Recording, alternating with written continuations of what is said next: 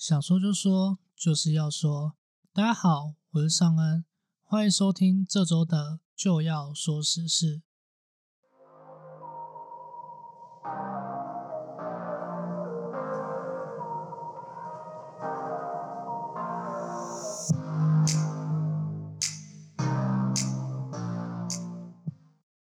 那么这周的就要说时事会有一点稍微的不同。前半段的话，我们会先来简单的谈论一下捷克新任的总统。那么后半段的话呢，我们会稍微的讲一下关于这过去半年来，那为什么突然停更了那么久，以及呃之后对于未来这个 podcast 的规划。好，主要会分成这两部分。那么首先第一部分，我们来看到。在台湾时间一月二十九日，位于欧洲的捷克共和国选出该国第四任总统，同时呢，也是该国第二位直选总统。那么在这里要先跟各位听众解释一下，在捷克的政治体系里，捷克的总统呢是虚位元首，那他是不具备这个实职权力的。那国家的主要政府首长呢是捷克总理，而他们的议会体系呢，则是分为众议院与参议院，所以早期的捷克总统啊，其实是由他们的议会所选举出来的。但是在二零一三年呢，则改为直接选举，而总统呢，他除了负责提名总理以及内阁成员之外呢，在特殊的情况下，他也能解散国会。那么在了解完捷克的政治体系后呢，接下来要来介绍一下这位新任总统。Peter Pavel，那 Peter Pavel 呢？出生于军人家庭，在一九八三年军校毕业后，也进入军队服役。那么这里要注意的是，在当时的捷克呢，尚未与斯洛伐克分离，所以 Peter Pavel 服役的军队呢是捷克斯洛伐克人民军。而 Peter Pavel 呢，在一九八五年也加入了捷克斯洛伐克共产党。并在一九八九年的天鹅绒革命后加入捷克共和国国军。那在这边也要跟不知道的听众说明一下，在一九一八年奥匈帝国解体以后，捷克与斯洛伐克两国因为同属西斯拉夫人而合并成了捷克斯洛伐克共和国。而在二战时期呢，整个捷克斯洛伐克共和国几乎都被纳粹德国所占领。而在一九四五年二战结束后，苏联扶植的共产势力在捷克斯洛伐克渐渐增长，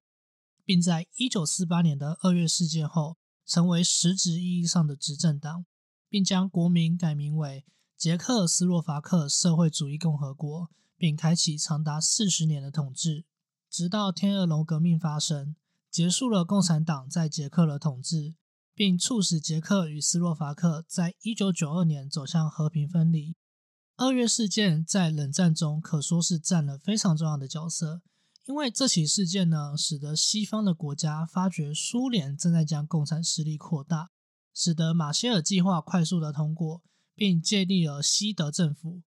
而北约以及铁幕也在这样的时空环境下诞生。可以说，二月事件的影响直到现在都还存在。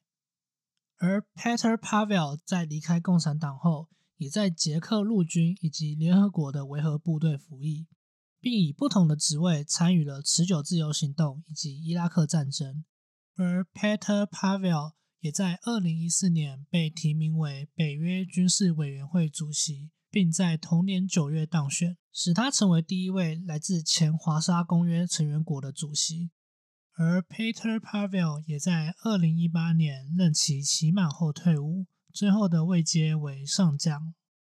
二零二一年，Peter Pavel 宣布参选捷克总统选举，并以与北约及其盟国加强合作、支持乌克兰为主轴。在第一轮选举呢，就以第一高票进入第二轮，并在第二轮以五十八 percent 的得票率击败了前总理 Babis。而近期讨论最多的，无疑是关于 Peter Pavel 在当选后与蔡英文对话的仪式。那么，根据德国之声采访 Peter Pavel 的内容指出，这一次的电话邀约呢，是由总统蔡英文提出。那内容包括双边的经济文化交流以及未来的合作等。除此之外，捷克众议院长 Adam Vova 也宣布会在三月率团访台。对于这样的动作，当然也引发了中国的关切。那么，其实，在经历过去一年的国际局势变化后，捷克会有这样的动作，并不会让人感到奇怪。而当我们重新审视过往捷克的历史，就会发现，捷克这个国家呢，经历多次的角色以及阵营的转换，也因此使得捷克的人民十分清楚自己所站的立场。那各位要知道，在这些表态动作的背后，势必必须要有民众的支持，才能有所行动。那如果大家还记得的话，在二零二零年的八月，捷克参议院院长韦德奇呢，便曾经率团访台。那在当时呢，也受到中国方面的抗议，并且呢，当时亲中派的总统以及总理呢，也批评访台的此举。然而，在同年的十月，捷克参议院改选的二十七席里，执政党仅获九席。而韦德奇呢，也在十一月以压倒性的七十三席议员支持连任参议院院长。由此可知呢，在这些挺台的动作背后，必然有着民意的支持。而确实，在对于捷克前总统的执政民调显示，大多数的人对于其亲中以及亲俄的立场是不满的。对于一个经历过纳粹以及共产统治的国家来说，对于独裁体制的了解势必远比其他国家来得高，也因此使得现今的捷克正往与民主画上等号的道路前进。而捷克的大动作是否会有后续的连锁效应，也有待后续的观察。那么，以上就是本周就要说实事的节目内容。那这周比较特别一点，就是只有放一则新闻而已。但是，呃。我有特别的把它的篇幅有拉长一点，就是还是要给各位听众一点，就是呃丰富的内容嘛。那接下来的话呢，就是要跟大家稍微讲一下，说就是呃在过去的这段时间内，那为什么会突然的就是停更了一阵子，那以及频道后续的一些规划发展。那主要还是要先跟大家稍微的说一声抱歉，就是无预警的停更了蛮长一段时间的。那主要就是因为呃我自己本身的一些事务比较繁忙一点，在过去这半年来，然后以及呃我的声带啊，在过去半年其实有一点稍微的呃受损，就是呃需要时间休养。然后才有办法，就是可以呃录长期呃长时间的这种 podcast 的内容，不然呃我可能就是有时候会录可能半个小时，或者是呃呃录个二十分钟，就会有一点没有办法再继续的说下去了，所以呃也是蛮痛苦的啦。就是如果要分很多次录的话，那最后的品质其实也。不太好，所以才不得已必须得暂时的先休息一阵子。那呃，最近的话呢，就是呃，其实大概就是事情呢也都差不多的有一些呃处理到一段落了。那以及我自己的声带也稍微的恢复呃到比较好的状态了，所以可以开始继续的在录这种长时间的这个 podcast。好。所以呃，并没有打算要停止更新这个 podcast 后，就请大家不用担心，因为在过去这一个时间，其实也规划了这个蛮多呃未来的节目内容，好，是大家可以期待一下，好，包括像之前呃有些释放的呃这个人物介绍，好，那回想也是还蛮不错的哈。所以未来呢，也会有更多的这个人物介绍，以及呃，其实，在未来啊，我也想要就是呃，讲述更多的这个历史的事件哦，比如说呃，我们刚才有提到的这个二月事件啊，其实它在冷战里面啊，真的是占据一个非常重要的角色。那我自己在查完资料啊，然后就是呃。看完他的整起事件，我是觉得我是蛮有兴趣的啦。哦，因为毕竟一个一个事件啊，它其实还有后面很多的后续效应。那二月事件这个后续效应啊，其实一直持续到了现代，它都还在你我的生活里面发生。哦，所以我觉得很很多历史事件啊，其实它不单单只是一个过去发生的事情，它同时也是一个影响现在。好，甚至你可以说，要是没有过去的啊那些事件的话，很有可能我们现在的生活啊，会是一个截然不同的样子。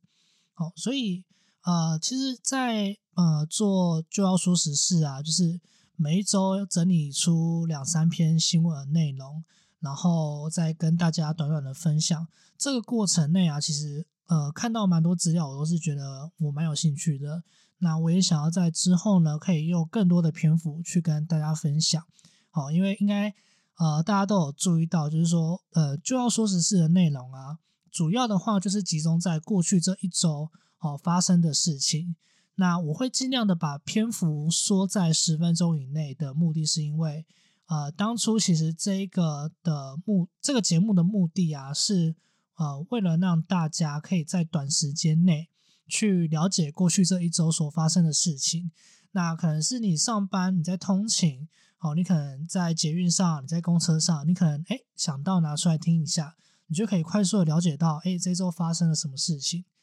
那呃，其实